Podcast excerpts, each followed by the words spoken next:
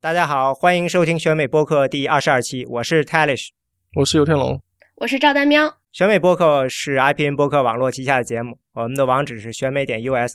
我们推荐大家使用泛用型播客客户端订阅收听，这样您能在第一时间收听到选美的更新。嗯，选美团队呢也在知乎上开设了专栏，在微信上开设了公众号，欢迎大家关注。也欢迎大家呢加入我们的会员，加入会员呢可以收到会员专享的每日资讯。呃，我不知道现在是每月多少了，现在汇率一直在跌，大概应该是每月三十出头吧。啊，串联有料的美国政治讯息，支持我们把播客做得更好。啊，今天我们有一位新的嘉宾，这位嘉宾是在耶鲁读 JD 的赵丹喵。大家好，我是赵丹喵，我现在在耶鲁法学院 JD 这个项目读三年级，今年二零一六年毕业。那你这个 JD 能给大家介绍一下 JD 是什么概念吗？因为老听这个缩写。就是说，J.D. 的全称是 Juris Doctor，就是直译过来就是法律博士或者是法学博士，但它其实是一个 professional degree，就是有点像医学博士这样，就它并不是说一个正统的 Ph.D.，而是说为了将来学生去当律师而这么设置出来的一个职业性学位。然后法学院，美国的法学院一共大概是有这么两三种的法学学位，有 J.D.、L.M. 和 J.S.C. 然后 J.D. 就是说是设向本土美国人，基就基本上主要的学生都是美国人，然后不像不像 L.M. 主要是以国际学生为主这样。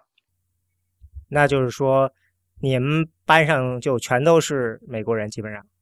对对对，我们一个 program，呃，基本上百分之九十都是呃美本土美国人，就是根据各个学校来说，有百分之五到百分之十会有一些国际学生在里面。啊，对，那个游天龙，你是说你也是 J.D. 是吧？对，我原来是法学院毕业的，也是 JD。哦，那你们是为什么要选择 JD 而不选择其他的方向呢？呃，如果读 LM 的话，必须要是已经读 LM 是法学的第二个学位，在美国学生来说，必须要先读完 JD 才能读 LM。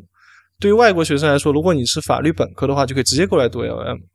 然后我是在美国读的这个政政治学的本科，完全没有法法律背景，所以我读的第一个学位就是 JD 了。对，都是相似的原因，因为呃，法学院这个 JD 嘛，读完了之后，基本上你的目的是在美国就业。如果是你最终是想回国就业、回国当律师的话，很多人会选择读一个 LM。我当年读 JD 就是想在美国律所找一份工作，这样将来就是长期的话在美国发展，所以是读了一个 JD。原来是这样啊，长见识了。啊，那我们今天呢，请了赵丹喵来，还有这个游天龙两位 JD 呢，当然是有目的了，就是我们今天想来谈一谈这个高院和二零一六。嗯，我们想谈二零一六年大选呢，对高院有什么意义？那高院在二零一六年做的会做出的种种判决呢，对二零一六年大选呢，又会产生什么样的影响？嗯，因为呢，很多人都认为呢，二零一六年那个大选呢，对于这个高院呢，是一个非常非常重要的。一次一个，因为好像尤先生你说这个很多法官高院的法官，我记得好像从好多年前就在说，每次这个大选都非常重要，他们都要退了啊，这样。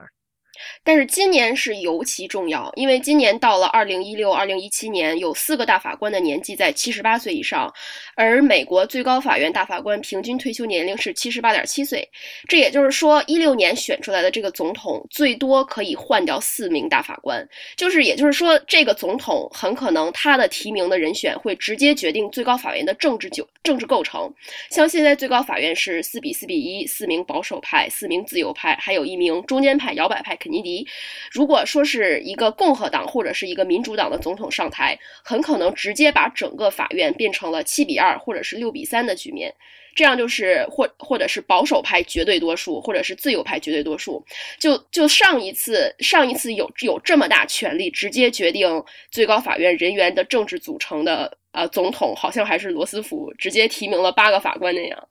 就是所以说一六年对最高法院一六年的大选对最高法院真的非常重要，直接就决定了他将来到底是站在哪边的。而且现在这次他是四个大法官里面自由派和保守派的两个旗手，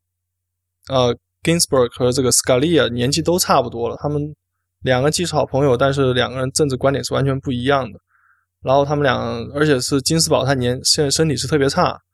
他从九九年开始就是有那个大肠癌，后来零九年又是有胰腺癌，然后去年又是做了一个什么心脏搭桥，所以他大家都是觉得他时刻会倒下的那种。对我听说这个 Ginsburg 这是常年坚持锻炼，嗯，这个这心脏呃是到底是支架还是搭桥？呃，支架。嗯，我印象中他也是在健身的时候，这个有健身教练然后发现，然后就先做检查。但是你不得不佩服他这个个人这个毅力非常强，这个好像就算是得了癌症也没有基本基本上没有停过工。对他当时那个做手，他零九年做手术的时候只在医院住了八天就出院了，然后出院了，做完手术后十二天就上庭去听审了。所以，对于如果大家看过他照片，会发现她是个非常瘦小的一个犹太女人，就是她但身体这么强健，感觉她意志力是相当不寻常的那种类型。就八十二岁两次癌症还不退休，他现在这个情况让我其实想起以前那个。有一个大法官叫 Douglas，他也是就是，因为当时他是七十年代，他一直想，当时尼克松上台嘛，他想保住自己手上这个自由派这一票。当时他都中风了，中风都已经偏瘫了，已经是完全丧失那种，他右边大脑已经没有办法运作了，他就是很多事情都根本做不了，但他还是坚持去去听审，去投票，他就完全基于自己的党派立场去投票，以至于当时后来就是其他几个大法官不得不去。私下投票就决定说，所有他参加的案子，他那一票会成为决定的那一票的时候，这个案子就推了，等他退休以后，大家再再来处处理的那种。他也是算是，反正我觉得自由派里面像这种意志非常坚定的这种类型，还出台挺多。像之前的 Warren 也是，Warren 他是叫什么？他在那个呃约翰逊时候他就想想想退休，但当时就是参议院。就是通不过他那个想接替他成为首席大法官那个人的任命。他说：“你们既然不帮我找接班人来的话，那我继续干。那我后来他一直干到尼克松上了台，实在身体挺不住了，然后他才下来。啊，对。而像这个 L. Warren 这样的，他好像还是这个共和党提名的嘛？对，共和党感觉历史上就是提名这犯的错的次数还挺多。他那个。Warren 和当时另外一个自由派的这个旗手 Brennan，这两个人都是共和党总统艾森豪威尔提的。然后等到这个尼克松上台以后提的，像什么这个 Borger 啊，然后像什么 Blackman 啊，这都是偏自由的。像 Blackman 还写了这个 Roe v. Wade 的判决书。然后等到后来，呃，里根上台了，像什么现在大家。保保守派咬牙切齿，这个 Kennedy，还有之前咬牙咬牙切齿那个 O'Connell，也都是共和党总统自己提名上来的。然后后来 Suter 就是这个彻彻底底的自由派了，这是小老老布什提名的。老布什当时他跟保守派说啊，相信我就对了。结果后来大家相信他，就是选择出来一个这样的人。然后现在这个 Roberts 也被这个宝宝保守派给批评，说他已经开始背叛。这个保守派的这个理念啊，然后成了这个离经叛道的这个跟奥巴马混到一块儿去了，穿一条裤子什么之类的。啊，他主要是因为在这个奥巴马 Care 上头，他来了一个，他是支持了，等相当于是支持奥巴马 Care 的。关键他支持了两次。就他在他在 King Burwell 这个 case 里，呃，Roberts 是主笔，对吧？对，两次都是主笔。对这这个，我觉得你说你默默投个支持票就算了，你是大张旗鼓的去支持他，这个这个共和党不恨死他才怪。对啊，他的思路到底是什么呢？这点上的确是有点搞不太清楚。嗯，但是他选择的角度也跟别人不一样，就是跟事先想到的角度啊，就像他说这个是收税，对吧？这个认为这个 Obama Care 这个收罚款就是一种税，然后当时对，而且当时没想到这个角度。第一个 Obamacare 的案子当时出来的时候，当时 NCNN 还犯了一个错，因为当时大家以为这个论战的焦点是关于这个商务贸易这个法案啊，这个这个条款，然后他是花了将近三分之二的篇幅，就是把这个商务贸易这个条款全这历史的案件全过了一遍，然后最后说总统呃国会在商务贸易这个条款上没有权利去规定大家买不买这个医疗保险，然后当时 CNN 就已经赶紧，他们现场记者就说啊，奥巴马 Care 挂了。当时奥巴马还听这消息还愣住了，就后来他从另外一个角度，从说征税权这个条款给了国会这权利，去强迫大家去买保险。所以 CNN 当时还闹了个挺大的洋洋相来的。但我觉得总体来说，罗伯茨其实他当最高法院大法官，呃，首席大法官以来，他的表现还是相当保守。他其他像什么什么 Citizen United 啊，然后像那个之前那个 Shelby County 啊这几个重要的案子，其实给奥巴马政府的打击其实相当大的，几乎是重新改写了这个最近这两届总统大选的这游戏规则了。呃，没有川普改写的大。但是如果没有那个这个 Super PAC 的话，当然 Super PAC PAC 进就被川普打没了。对，被川普打没。川普他是实在是奇葩。对，其实对他是有想法的，但是到底最后会产生什么影响，现在还看起来你还真难说。毕竟美国这政局挺复杂的。但但是从另外一个角度讲，这个这几次案子这么重要，也是因为这个高院现在真的是兵家必争之地了。这个在这个国会被堵住了很多事情推动不了的情况下，大家都是呃，毕竟这个好像整个这个美国的这个法律体系还挺清楚的，你可以看到一怎么一级一级选择在初级法院在哪打什么官司，然后一级往上推进，推进一直到高院，这样这是一个比就是相对起来就叫比较廉价的一个呃就是推进的方法，因为你只需要有好的律师来找到合适的案子来打。对，好的律师找到合适的案子，然后就是怎么说也要，其实也要花时间。比如像这个，对他就是花时间长，但是对，嗯，像这布朗案，他其实他也是这个当时那个 Sir g u m Marshall，他花了几十年的时间，就培养这之前的这个案例，培养之前这个潜力，然后到了这个 Brown 那个案子才实现了突破。你说的就是那个学区，就是种族隔离的那个案子，对，那个好像是。呃，有一个法律辩护基金，从二三十年代开始的，对，对他社会运动会跟着。会会跟着他一级一级的案子突破，相互配合，就一边在那儿一边在那儿闹革命、闹矛盾、闹游行，一边我这个案子在那儿去在在这儿在这儿打着。这最高法院大法官也是人，就是当这个社会的民意真的是到了一个一个你你不得不做出这个判决的时候，他们也是别无选择了。像这个同性婚姻合法，其实我觉得也是有有就是一定程度上来说，也是有被这个真的社会民意所影响的。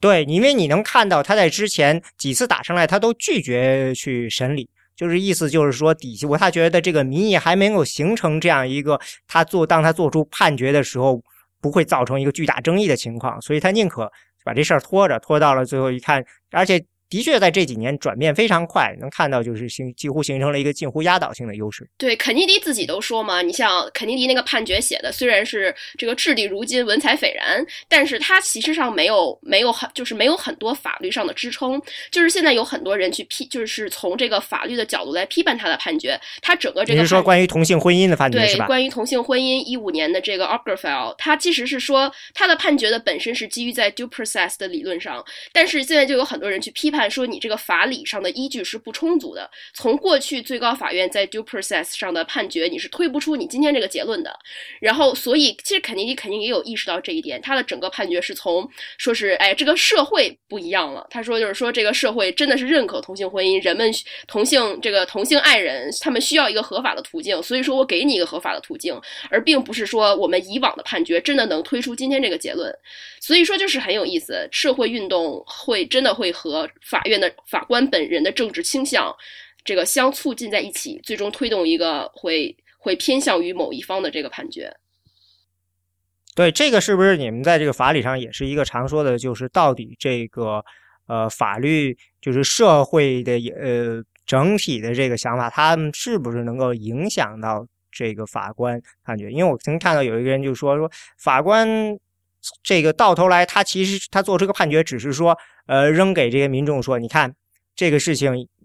需要这样的考虑，然后他实际上最终还得让大家民众去接受这样一个过程，并不能说是法官真的做出一个很让人觉得就无法接受判决，然后大家就得逼着就都开始守法了。就像这个，我记得布朗案出来以后，的确他那个就像布朗案，还有这个 Roe v. Wade 可能是最典型的，对吧？他推出来以后，的确是等于就是你并不是说法官说了这件事，大家就都。啊，我们觉得你是对的，就接受了。反而是因为法官手上没权利嘛，所以当时那个布朗案出来以后，南方州他们宁可把学校关掉，也不愿让这个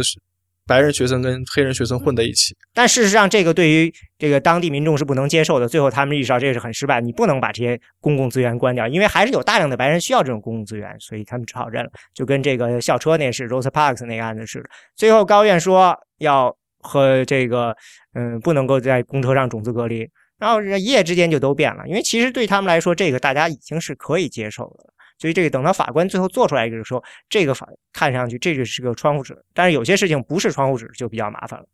我觉得这个就我所知道，这个布朗案其实当时他这个案子效果其实并没有那么好。当时他一直到七十年代，甚至连这个民权法案通过了以后，在南部很多州他们还是想方设法在维持种种种族隔离。当时七几年的时候有一个那个在北卡 s h a r l o t 那边有一个学校校区，他们就是还是想方设法在维持种族隔离。后来当时。这个联邦地区法院法官就是写判决，就是要求他们用通过这种这个校车接送的方式，把这个地方黑人小孩送到那个白人学校去，那方白人小孩送到这个黑人学校去，就强行促进这个种种族融合，以至于当时南方的这个极端种民种族主义者，甚至把他经常去那个咖啡馆都给炸掉了。这个我记得，但是实际上我印象中是在尼克松时代，呃，整个这个南方实现了一个。大规模的，就是解除种族隔离的一个过程。所以说，最高法院他的这个决定会对会对某项事情的社会发展起动推动作用，但并不是决定作用。就不是说最高法院说这事儿合法了，大家都觉得它合法了，人们对判决就是还是有一个缓慢的接受过程。其实是对是这样的。对，而且你看，像这奥巴马奥巴马医保这个案子，他一二年其实已经做了个判决，但大家还是不服，还是想方设法来。把这案打最高法院去，然后奥巴马，奥巴马案子去年又来了一个奥巴马 care 的案子，然后现在又来一个奥巴马 care 的案子。只是大家有时候是想把这个法案整个推翻，有时候是想把这法案某个条款推翻。就是这个案子做了判决以后，并不是已经成了这个怎么说最终定案了吧？反正大家就是还是有很多。博弈的空间，对，因为没办法，像其实最高法院的判决通常是有有两种可能，一个是他做一个非常窄的判决，或者做一个非常广泛的判决。非常广泛的判决就是，比如说是，呃，他可以他可以宣布，就拿奥巴马 care 为例，他可以说奥巴马 care 就是就是合宪的，从任何角度它都是合宪的，或者说它只有一个非常窄的判决，说，哎，它这个条款或者比如说这个税法的条款是合宪的，就是当你最高法院在一个比较窄的角度，从一个比较窄的角度做出判决。那其他的没有被这一个案子谈到的角度，那就是可以，就是在法律上说就是一个灰色地带。他们就是另一方是绝对完全有权利去来去来这个挑战你其他方面究竟合不合法，因为最高法院仅仅是在其中的一个点上说这个方面合法。对，就像二零一二年当时的案子出来以后，大家觉得表面上看起来奥巴马是赢了。但其实等于是 Rob Roberts 给了共和党一个更好的武器，就是说啊，奥巴马 Care 其实是一个收税法案，这是个大政府法案，这实实在在的从你口袋里去抢钱的法案。当时这判决一出来以后，罗姆尼马上就说啊，奥巴马 Care 就是 tax，就是来这就是大大政府的标标志。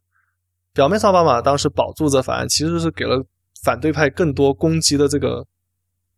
舆论武器吧？对。我我不同意说表面上这的确对奥巴马是一个胜利，同时当然说对于这个保守派来说给他了一些更多的武器，但是你不能不说这个东西，呃，对奥巴马不是个胜利，那那非得让奥巴马失败了才？就不是完全的胜利，不是百分之百的胜利，但也只能说 Roberts 比较精明，我觉得这个人他既为自己的这个名声，为这个最高法院这个尊严捍卫住了，然后又给奥巴马一点甜头，然后又给奥巴马一点。苦头这种，反正就是他玩平衡玩的特别好，但大家还其实还是不是那么喜欢他。保守派当然希望把这案子索性整个推翻了，但是这个在罗伯斯看来也是比较难接受的事情。对，因为这个事情，呃，其实换到七零年代的时候，全民医保是对共和党是完全可以接受的；换到九零年代的时候，也是一个就是说，呃。弄这种所谓政府的这种呃政府负责的一个，比如说保险交易市场，这个对保守派也是可以接受的。是不是就像是整个风气在向右走的时候，原来这些可以接受的事情，现在是不是不可以接受的。对，因为我记得当时九三年希拉里他在搞那个医保法案的时候，当时共和党人他们也提出了一些替代性的方案，像那个什么，就是你刚刚说那什么医保市场啊，或者是提高什么自自负率的方式，对让大家去 Heritage Foundation 去锻炼身体啊就是什么之类的。支持这其实都是共和党他们自己提出的方案，后来被奥巴马给采纳了，结果后来奥巴共和党人不开心了，就把这法案给废掉，怎么怎么之类的。对，所以整个儿你可以看到这个呃，在保守派他们在很多问题的立场的确是变得呃更保守一些。然后呢，嗯，还有一个问题就是，好像这个我还是觉得在国会上确实僵住了。一个法案通过以后，如果你觉得这个法案不好，你可以去修改嘛。那个法案的的修补的会有很多，但是这个奥巴马开始出来以后就没有什么修补。因为我觉得这个从共和的角度讲，就是我们就想把它整个废掉，所以我们就如果我们同意对它进行修修补补，相当于我们也就已经认输了，这就等于我们承认它的这个存在是合合理的了。所以呢，这个过程就变得呃，就那既然这样的话，就要么就弄个直接把它给推翻，要么就打官司呗，就变成这样。就因为你因为显然一个法案推出了后会有很多小问题，这些小问题你都可以揪着。对现现在打着很多官司都应该是跟这这样的一个情况。所以，所以说这也是就解释了为什么最高法院是兵家必争之地。就是过去过去这几年有多少政治上非常非常有倾向性、非常轰动性的判决，其实都是取决于这几个大法官本身的个人的政治倾向。所以说，现在不管是民主党还是共和党，都非常想要再多提名几个自己这方面的、自己这一派的法官，自己这一派的法官，然后把以前的这些不利于己方的案子全部推翻掉。你看，像民主党这边啊，就民主党想要捍卫的有这个 Obergefell 同性婚姻，一五年同性婚姻合法，Obamacare，还有还有可能说是今年。啊，今年今年大家会讨论这个堕胎案会不会把当年的 R V V 全都整个都废掉？共和党就想要反想要捍卫的有 Citizens United 这个竞选资助的问题，然后 Shelby County 去年的讲那个选区划分问题，还有最近的这个枪支管控，不知道会不会有案子啊？现在还现在还没有案子上来，但是将来我觉得可能会有。但现在不是马上还要来上来一个那个奥巴马那个非法移民啊？对对对，非法移民，对，但是非法移民这个东西，这个东西。并不是说一个案件传承的问题，就并不是说曾经有一个最高法院的判决，然后现在他们是想要推翻，他们想要推翻的是奥巴马的这个行政令，说是说是对，他们现在是讨论这个行政令是否合宪的问题，是一个新问题。对对，是一个新问题所以所以并不是说共和党要捍卫他自己以前从前从前已经占领的东西，那就是其实是呃，像你说的，现在这个两边的这个法官是旗鼓相当。那对哪一派，就是对于民主党和共和党，谁这个二零一六年大选更重要呢？而现在就是迎来了这个历史性的时刻，有四个人可能可以下去，之前都没有出现过这种一下可以替换这么多人的机会。嗯，那嗯，对于这个是对于民主党这个二零一六年更危险呢，还是说更于共和党？就是说谁这个这这个总统对他们来说更重要？这个不好说，说什么的都有。是这样的，如果说是共和党总统上台，比如说这个川普上台了，那最高法院可能是七比二。像这自呃自由派民主党这边的 Ginsburg 布雷耶可能会退休，然后己方呢就只有呃这样共和党民主党这边就只有 Kagan 和 Sotomayor。但如果民主党总统上上台呢，他不是七比二，他对保守派是六比三。所以说你这么说的话，最好还是民主党总统上台。如果是共和党总统上台，对民主党会有这个毁灭性的打击。七比二，七比二。和六比三的这么一个区别，但是就是说，即使是民主党总统上台，还会面临一个非常艰难的局面，就是说，现在国会的参众两院都是由共和党把持着的。然后我们知道，这个任何最高法院大法官的提名都必须要通过参议院投票，所以说，即使是民主党总统上台提名了一个非常非常自由的人，这个国会参议院这边能不能通过还是一个问题。对啊，原来的时候，共和党我记得八零年代有是是哪个有个法官，当时就是提名没过，被打击的很厉害，是吧？后来换成了现在这个呃，Tom Kennedy 哦，Clarence Thomas 上他上被提名的时候也是吵得很厉害，他他是这个个人作风问题，题。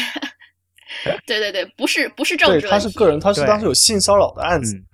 嗯 所以他当时在那个国会参议院是被那个拷问的很惨，而且当时还是好像 Anita 还是一个 Hill，Anita 当时想起来了上了对，电电视直当时那个女生，那。个那个所谓性骚扰的受受害者已经去了，就是对簿公堂，所以弄得这个场面非常难看。嗯，现在这个 Thomas 就是非常忌讳提起这件事，确实挺丢人的。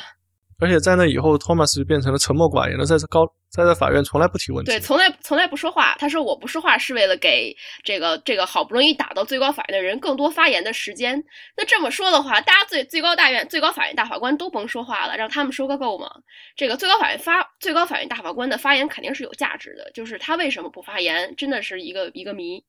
嗯，不是还有一个调查说这个。看这些法官的这个最后的写的判决书里头引直接引用了哪些，比如说法庭之友的其他的提供的一些文案里的问题，说这个 Thomas 的比例是最高的嘛，当然就高那么一丁丁点，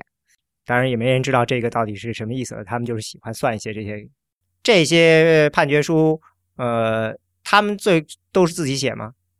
他们肯定是法官助理执笔的。这个是这个是一定的，就是他们投票的时候是他们投票的时候，呃，肯定是就就是这个最终的决定到底是支持还是反对是自己做出来的，但是这个决定本身可能会受到他们法官助理的政治倾向所影响，然后最终的这个判决书的，我想问他这些助理是他们自己找的吗？对，是最高法院大法官这个面试肯定是他面的，就也是像普通的最普通的法院法官招助理那样嘛，会有人申请，然后有这个重重面试的过程，最终的决定肯定是这个大法官自己做出来的。就对于美国任何一个法学院的学生而说而言，能最能最终给这个最高法院的大法官做助理，那是在他整个职业生涯中都至高无上的荣誉，因为这就相当于你写的很多东西，就是你你会。你你你可能很可能你自己的意见会直接影响到这个国家一些案子命运的走向，所以是非常有趣的，而且也是说对自对自己的职业生涯也是就是说是一块垫脚石。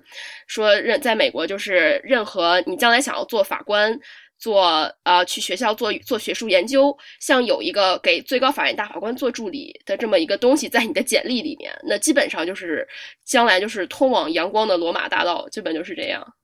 那他们其实都比较年轻，你的意思是？对他们都很年轻，嗯，就是我我现实生活中认识的一个一个这个给最高法院做过助理的人，他是比较特殊，他是他是一个他是已经是一个法学院的教授了，但是他去给这个呃 Alito 现在的 Alito 做过做过做过一年的助理，这样就是他是他是我发过邮件的这个唯唯一一个真的是给现任大法官做过助理的人，然后当然因为法学院的很多老师是给往届的。呃，最高法院大法官做过助理，我是说这是我认识唯一的一个现现任的人。然后他比较特殊，他不是说是一个法学院毕业几年的，还是类似于一个学生的身份，就比较年轻的身份。他是已经是一个教授的身份了，是这样。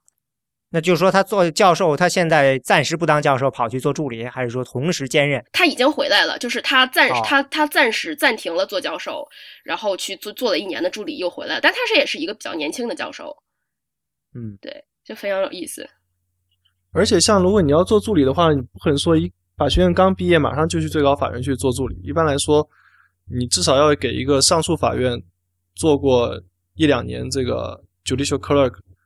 的这种工作经验，然后你的那个上诉法院那个法官给你写推荐信啊，然后你才有这个机会再往上走一步，去最高法院的大法官那边去做助理。这样子，基本上是上诉法院的法官给他自己当年做过助理的那个大法官。去写推荐信，推荐自己现在身边。对，就是说白了，你可以理解为都是内推的。你要是自己一个法学院刚毕业，你直接把你的简历送到最高法院门口，不会有人面试你的，就一定是要有一个非常强有力的推荐者。这个推荐者其实不一定是要曾经的是法，就是是一个上诉法院的法官，他可以是很多有影响力的人。就比如说，比如说像在我在耶鲁有些法学院的教授，就是这个非常著名的 clerkship feeder。就他会把他自己最优秀的学生直接推荐给最高法院大法官，但是这个是直接推荐过去是很罕见的。他可能会先，比如说先推荐给几个法官，然后再最后就这个学生已经做过几年后，最后再直接推荐到最高法院那里。因为就像有一些法学院的教授是跟最高法院大法关系关关系很好的，是这样。对，比如像现在那个 Ted Cruz，他就是当年他拿的那个哈佛法学院。一个自由派教授的推荐信和一个保守派教授推荐信，然后把他推荐给当时的那个首席大法官 Ranquist，然后当时 Ranquist 拿着两封推荐信还傻了，说怎么可能？怎么可能这两个这么观点差异这么大的人给你写推荐信，推荐到我这里来？然后他就去了。然后他当时他跟 Ranquist 说，他们两个肯定有一个人被我给迷惑了。那我们现在都知道是谁了。我说那估计就是那个自由派的被迷惑了。对，自由派的被迷惑。对啊，那这个其实呃，不光是这个高级呃高院吧，应该呃应该还有很多中级法院啊什么的这些联邦法官，嗯，有几百个人都有可能在这个一个总统的任期之内会被替换掉，对吧？对，基本上他最高现在联邦法院各个层级加在一起，差不多是九百个人不到的规模。是个相当小的一个圈子，他们都是终身制吗？对，都是终身制。联邦法官都是终身制，像有的有的州法院的法官是选举制，这个很有意思。但是联邦法院法官都是一经提名终身制，不需要对选民负责，只是要对法律负责。然后他们基本上是一个正常的八年总统任期内，差不多都是有三分之一的人会陆陆续续退休啊，或者因为各种原因下来啊这样子，然后给自己的给现在这个在任总统机会去替换他们。然后像里根就是运气比较好，他当时是二分之一的人陆陆续续都退休了，然后给他机会把这个整个联邦法院的体系拉到保守这一侧，整体往右转的这种趋势。然后奥巴马现在也算是运气比较好，虽然他遇到参议院这么多阻力，但是他已经现在提名了差不多快四百个人，然后差不多是三分之一强吧。那估计有相当一批都是当年里根的人，实在是老的坚持不下去了。对。他们选择退休完全都是个人原因，对吧？大部分都是个人原因，因为很少有人当了大法官以后还会再退休下来去当律师或什么之类的。嗯，大法官其实工资不高吧？工资不高，主要是名誉高吧？啊，我记得好像是有这个规定，大法官工资不得，呃，是由众议院还是参议院决定的，然后那边不愿意把他们的工资定的比议员的工资高。他们工资其实，在联邦政府体系已经是相当高，好像除了总统以外，就让他们工资算是高的了。但是相比于他们的那些同行来说，他们工资就低多了，因为他们几十万的年薪，如果他们自己像原来像这些大法官，他们原来如果是私人职业的话，都是在律师楼里面、律师事务所里面当那种合伙人、partner 啊，对，合伙人啊，然后高，而且是那种高级合伙人那种。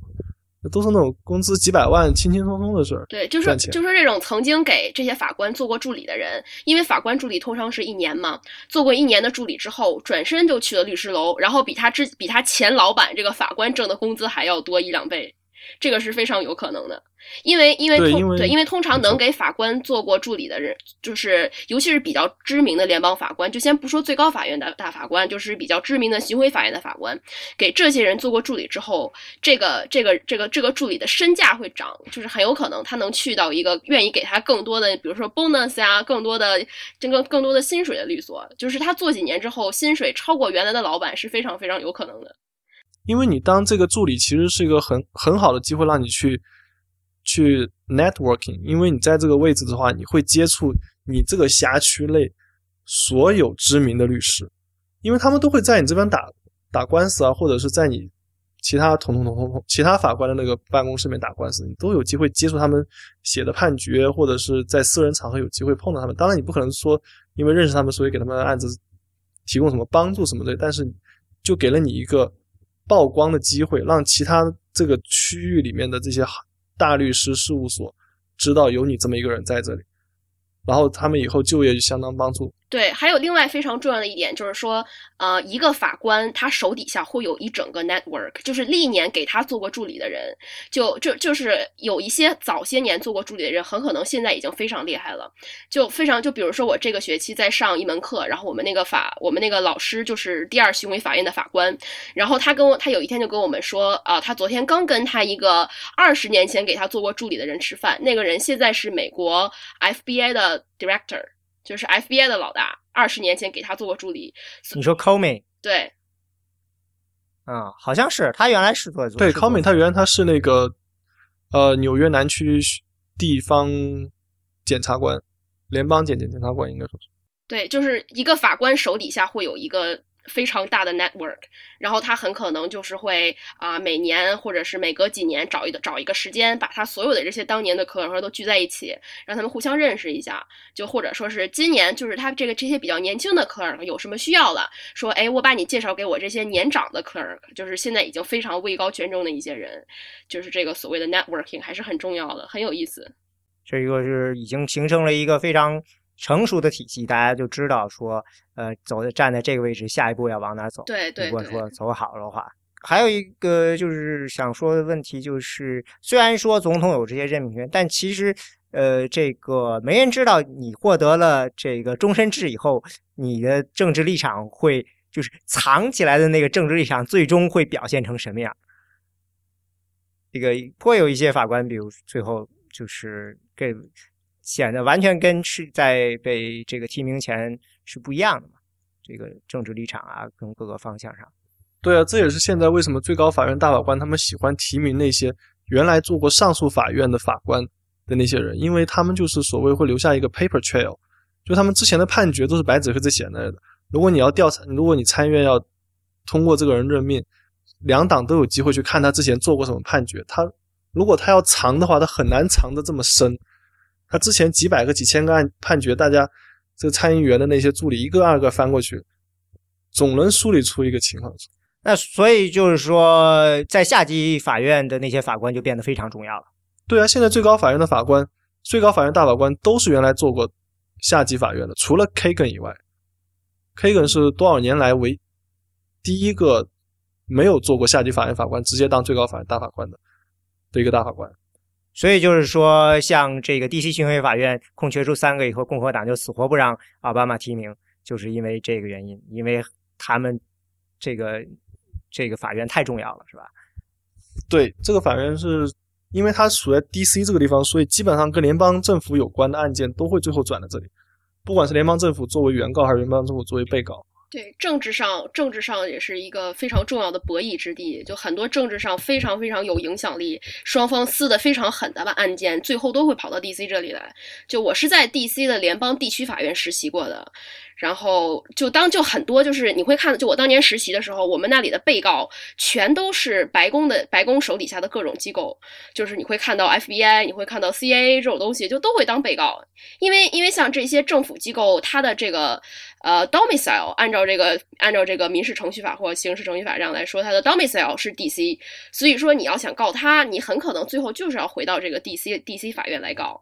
所以说，你再得解释一下 domicile 是啥？domicile 就是它的呃属所在地，可以这么理解，就是属人管辖是什么意思？就是说，就就比如说，像一般我们自然人，像像我，我的我在美国，我的 domicile 是 Connecticut，是康州，因为我住在这儿。然后就它 domicile 会有一些很细节的法律规定，就是说，比如说你你不仅要住在这儿，而且你会有一个 intention to stay，就是说你会想要在这儿长期工作或生活。自然人是法律是基本一个大概框架是这样的。像他们这种行政机构，那他他是他是呃这个政府的行政机构，它的 domicile 就是 DC，所以说任何告他的案子，最终很有可能都会回到这里来。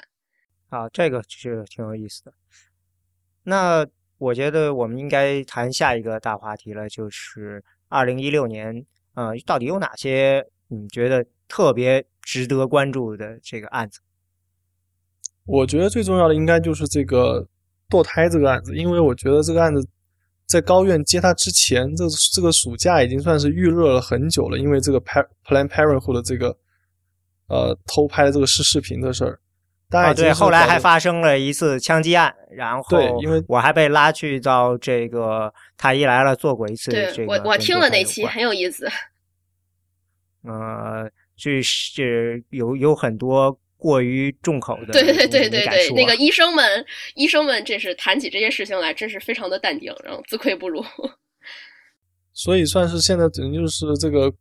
观众已经都准备好了，然后高院这时候突然做决定接了这个案子，等于就是大戏就要拉开序幕那种感觉。然后现在正好进了二零一六，这个这个等于说大选已经要如火如如荼了，然后这个案件突然跳到这个政治的中心上来，等这个案件不管是在口头辩论还是到后面出判决的时候，肯定会成为双方这个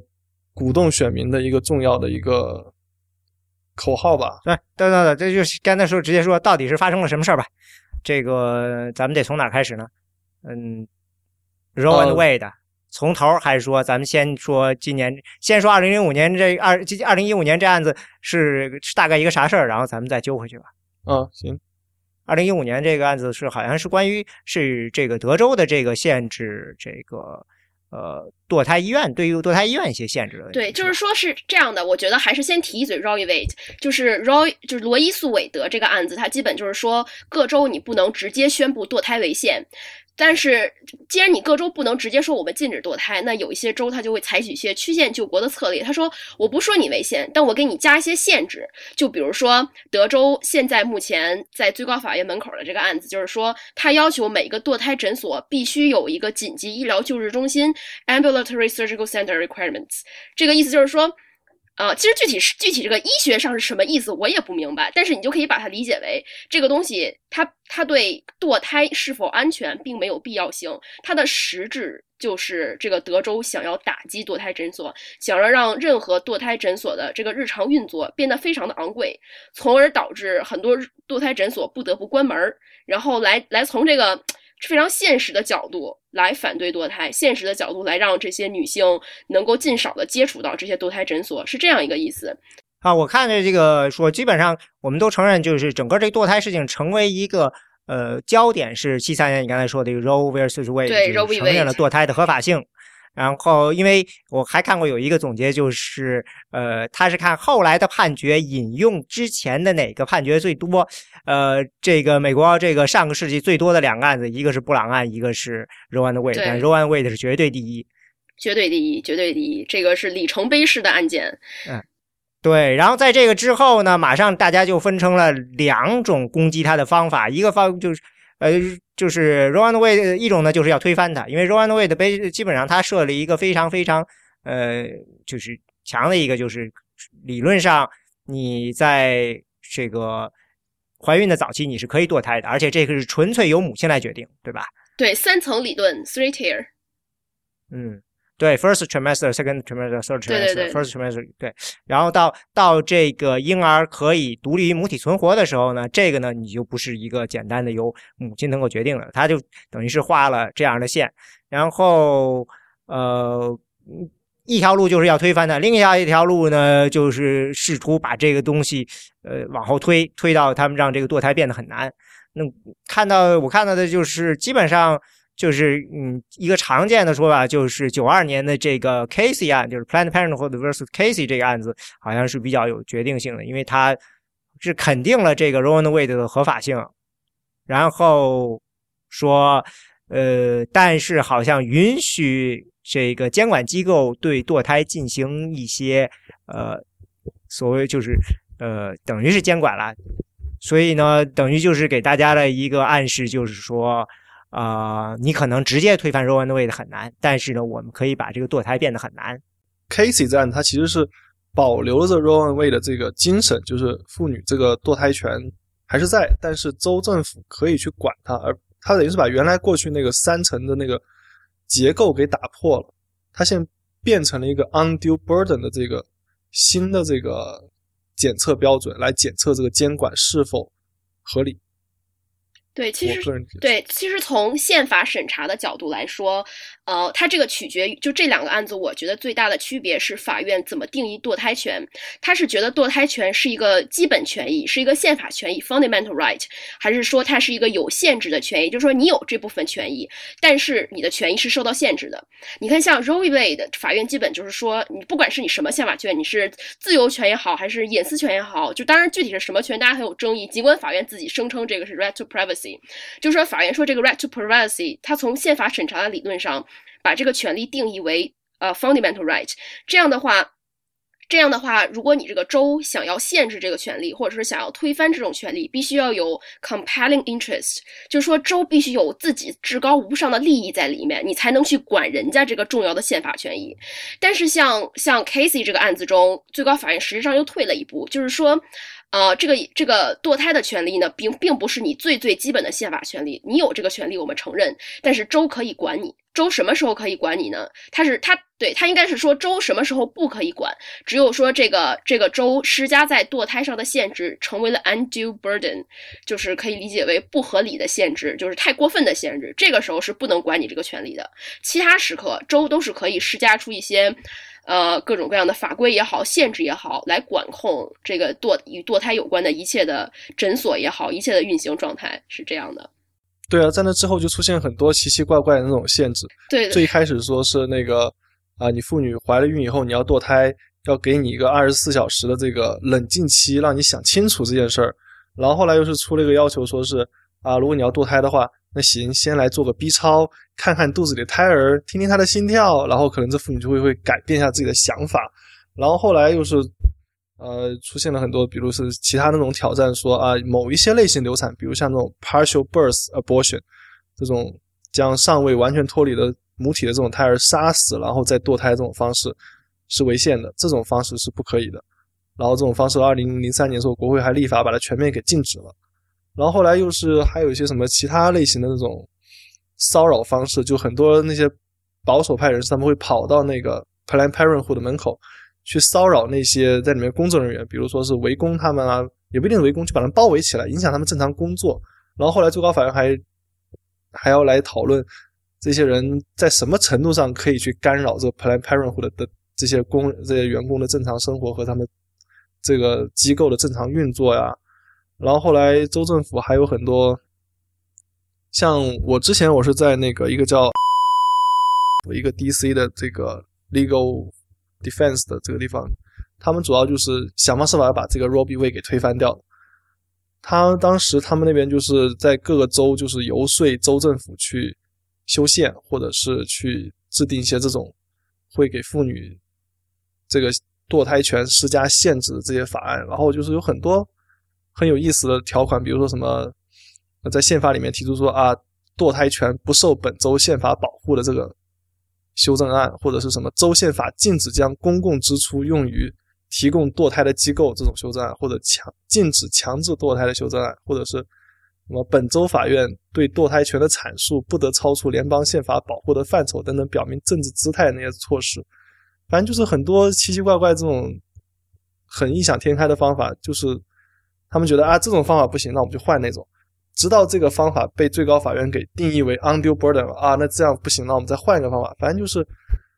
等于最高法院在 Casey 案子以后，就给了保守派一个发挥想象力跟创造力的一个机会。大家想什么样是 undue burden？你又没说清楚，那我们就是每个方法都来试一遍。也不是每个方法，而且每个方法也不是每个方法都会打到最高法院去，最高法院不是每个方法都会来去管，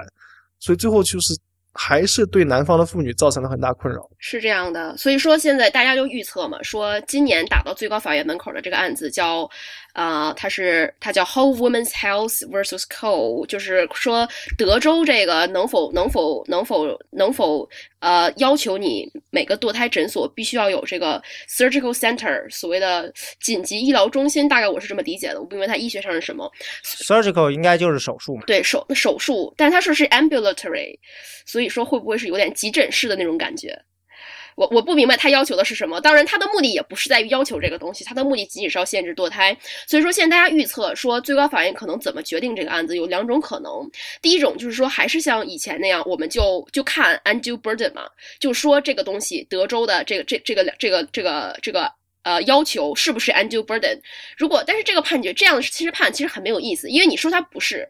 那这个 pro。Pro-choice 这一方真的就赢了吗？没有，因为很可能像刚刚天龙说的，保守派会创造出其他各种各样的所谓的这些限制来挑战法院的底线，说这些是不是 undue burden。所以说现在有很多人，包括我自己，其实希望最高法院能来一个痛快点的判决，就你就直接说吧，堕胎就是 abortion。是不是女性最基本的宪法权利之一？如果是的话，那这些我们不用搞什么 undue burden test，这些就你州州就不能以这些虚张声势、虚张声势来这个挂羊头卖狗肉来限制堕胎权益。就是最高法院其实弄，我觉得比较大快人心的是，就是你到底是不是不是，你也说清楚，是你也就说清楚，就是弄一个 undue burden，就双方在这方面真的是撕逼了好多年，看的实在是太累了。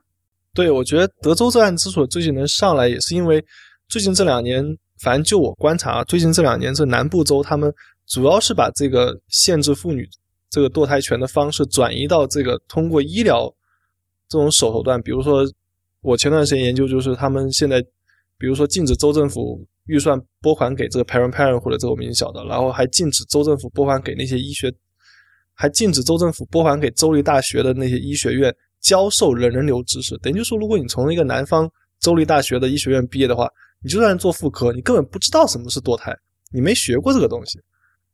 然后还有像什么，比如说你要进入本州的医保市场的话，你这公司就不能将人流这个服务涵盖到保险的范畴里去。等于说，如果你要去做堕胎的话，那就得自己去掏腰包，保险公司是不不管的。太太没劲了，这等于就对穷人来说就很不公平，因为穷人他本来他们就就很容易惹上这个怀孕的事情，然后你又不让人家通过保险的方式去解决这个问题，那最后生下来，生下来后又成了社会负担。是啊，生下来后又成了民主党支持者。对啊，所以我我觉得共和党他们这么做其实也蛮纠结的，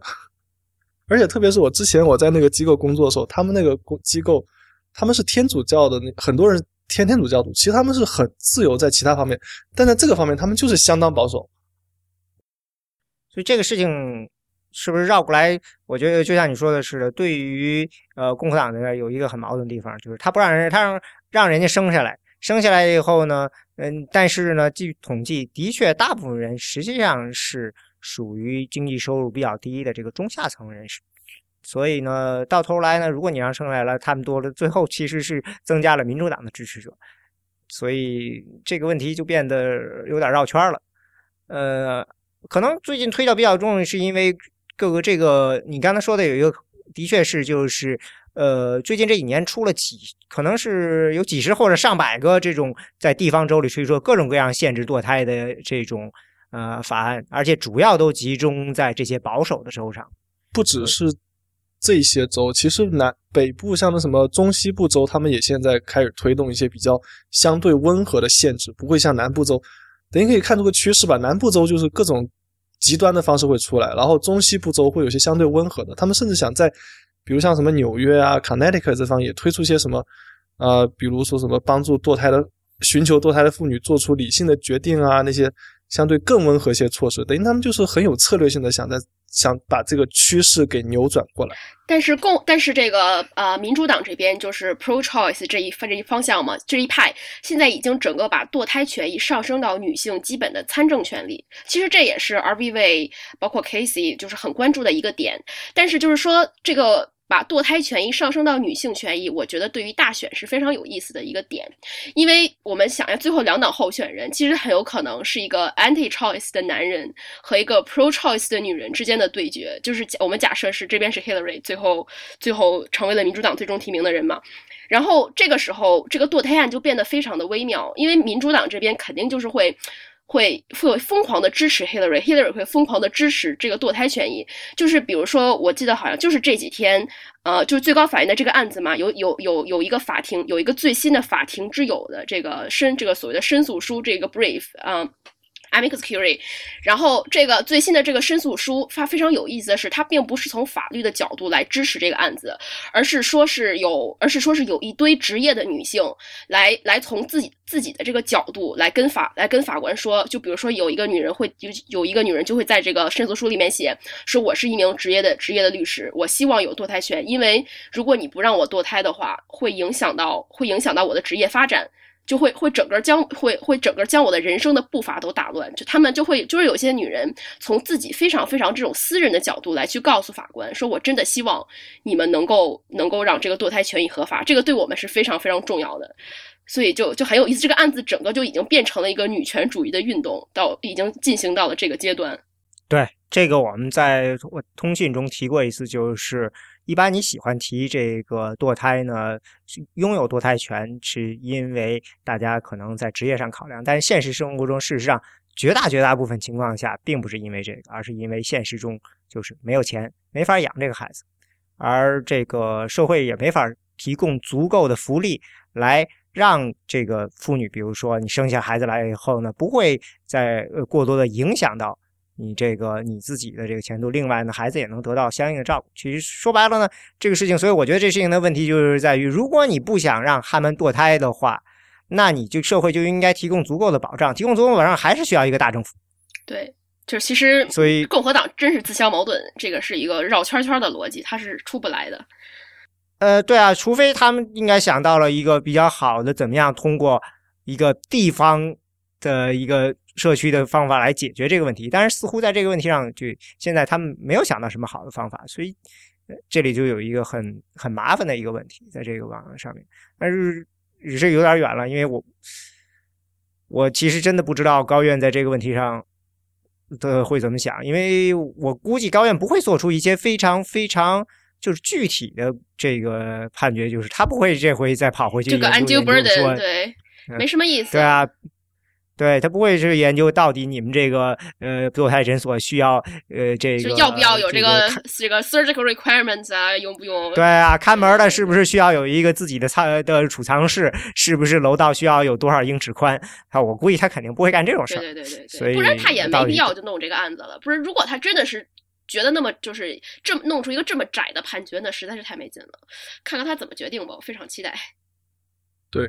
对，那其实还有一个跟这个有点相关的案子，对吧？就是但是跟 Obama Care 有关的，就是他保险是否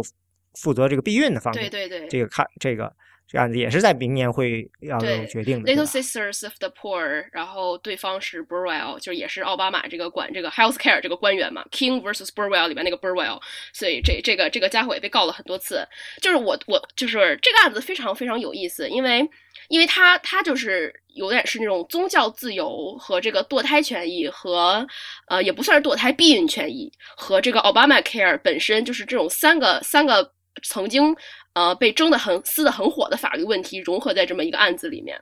就是很有意思的。就是它是这样的，就是说。呃，现在的现在的呃，现在的 Obama Care，它不是说会强制这些雇主为他们的雇员提供提供啊、呃，强制雇主为雇员提供健康保险嘛？然后 Obama Care 又说你你雇主为雇员提供的健康保险必须有免费的避孕药。这个时候有一些有一些这个宗教组织就不乐意了，说我们是宗教组织，我是一个教堂，我们是反对这个堕胎、反对避孕的，你怎么能让我在我的健康保险中给他们提供避孕药呢？然后他们就把这个事儿闹上来了。然后这个事儿是去年有一个案子叫 Hobby Lobby，然后今年又有一个哎 Hobby Lobby 是这个共和党人们赢了。然后今年又有这么一个案子上来，叫 Little Sisters of the Poor，就对，这是一级一级的，因为白宫在二零一二年的时候已经说了，教会是可以免除这件事情的。对它分就是美国的，就是他们实际上这个案子把美国的宗教性机构是美国的宗教性机构分为不同的种类嘛，比如说教会自己单独是一级，但是你这些非盈利机构，呃，就是你声称自己是跟教会有关，就比如说就是这个案子中 Little Sisters of the Poor，它其实不是一个教会，它是一个它是一个 NGO，就他们他所谓的这个创始人啊，可能 CEO 都是些有宗教信仰的人，但是他从事的事情跟宗教没有关系，他是照顾那些孤寡老人的，就是所谓的养老院。是这样的一个地方，所以说你严格来说呢，它并不是一个宗教组织，但是它它声称说是因为我们的这个我们的这个我们这个 employer，比如说他的 CEO 啊，他的创始人，我们是有宗教信仰的，所以说我们也拒不提供这个保险。然后其实他们这个论点，就有些人就会说你有问题，因为你想，如果是一个教堂的话，他教堂肯定所有的 employee 教堂的雇员，他都是有宗教信仰的人，但是。这个案子里面，这个所谓的养老院，你可能这个创始人创造或者这个 CEO 这个这个董事会，他他们创造这个养老院是根据自己的宗教信仰来这个创造社会福祉，但是因为他这个这个商业事情的本身，也不说商业吧，就是说。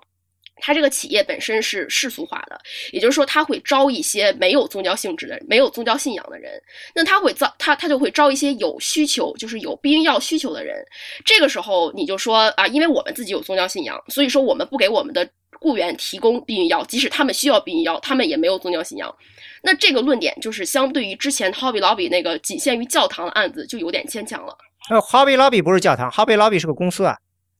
是个百货商哦，对对对，商店，他卖对 Hobby Lobby，你 Hobby Lobby 嘛，你听着这个就是卖一些这个呃，怎么说呢？嗯，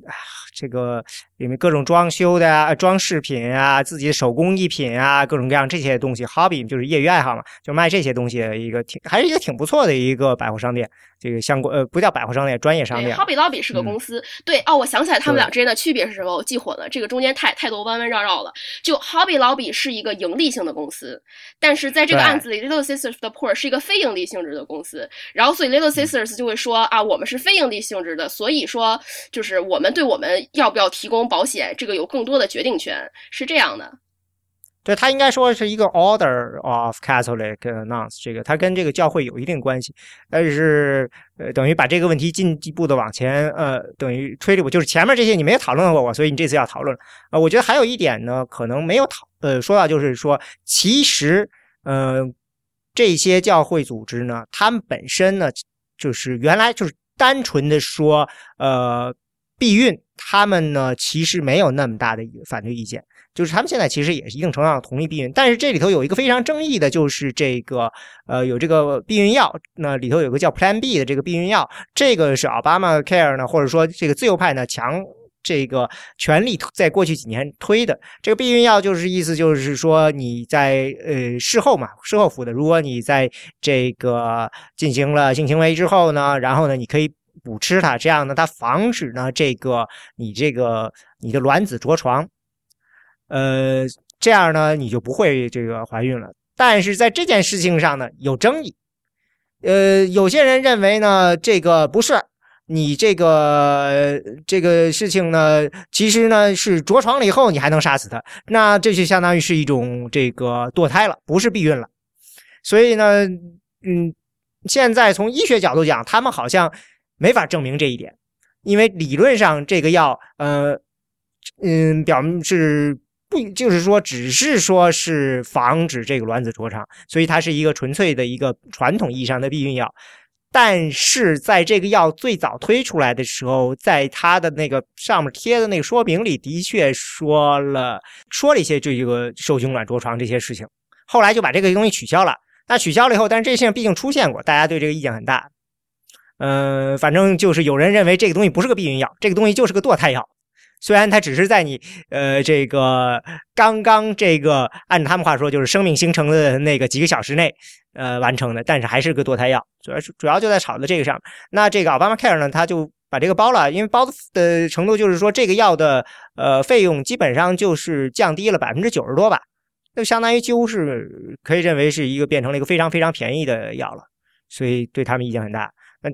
对这些呃组织来说，他们。你可以想象，他们可以，比如说有个就简单的方法，就是那我就不提供医疗保险了，我把钱给你们，你们自己想买什么医疗保险买什么保医疗保险。理论上这是一个比较就是皆大欢喜，不能说皆大欢喜。这个对于员工来说应该是没什么问题，但是呢，那就员工就有可能去买这个提供避孕、提供堕胎的这些这个医疗保险。那他们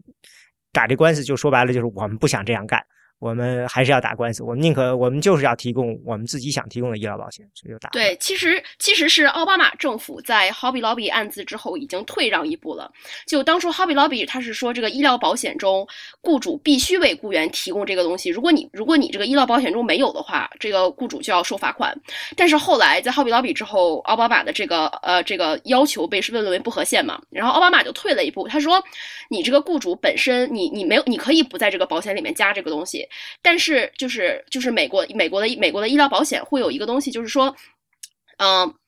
就是因为一般一般他们这种非营利组织的保险。非营利组织是自己提供保险的，而不是说与一个保险公司说好了，说保险公司提供，而是他自己提供保险。这样的话，他就需要一个第三方的保险公司来处理员工的这些所谓的医疗上的需求，或者是他们比如说买了东西给报销个发票，有这么一个第三方的保险公司。然后奥巴马就退让了一步，说我不需要你雇主直接来为员工提供这些呃提提供这个避孕药，你去你，但是你你要允许你的员工去找第三方的保险公司来报销这个事儿。就其实说白了，就是说你员工买了避孕药。不用雇主给你掏钱，让保险公司掏钱。但是雇主你要跟保险公司说，哎，这个钱你得给我付了。所以说这两个是这就是这两个案子的主要区别，就是现在 Little Sisters 这一帮人就是说，你奥巴马政府即使退让了一步，说我们不用自己掏钱，我们要我们要让这个保险公只是保险公司来付钱也不行。我们觉得这样也违反了我们的宗教信仰。然后这两边就就这个问题撕得非常狠，一边说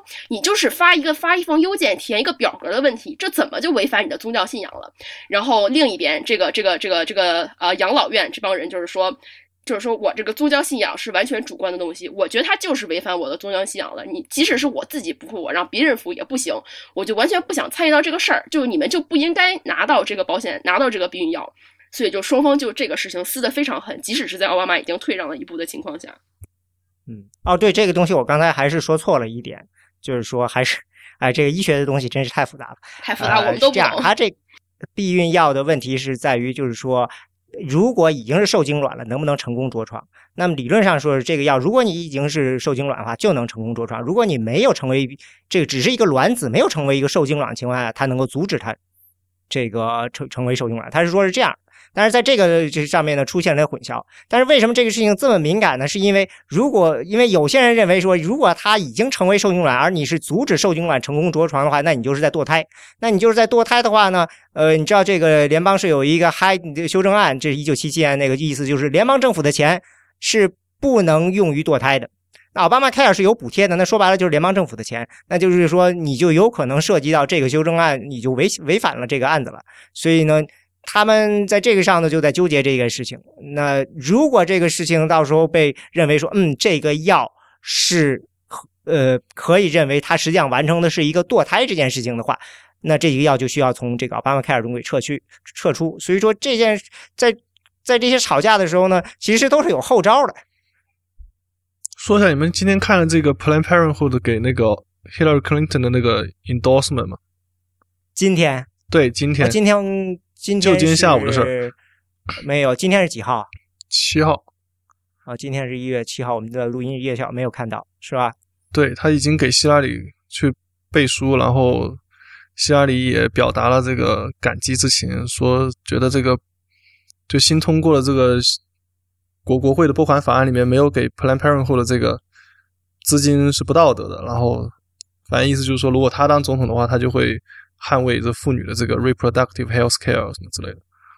其实堕胎这个权，就是现在来说，这个堕胎啊、避孕啊这方面，应该是对共和党哪个候选人最终能成能获得党内提名，是这个影响比较大。就是对民主党这边，肯定都是坚定的站在这个 reproductive 这个权利上是没得说的。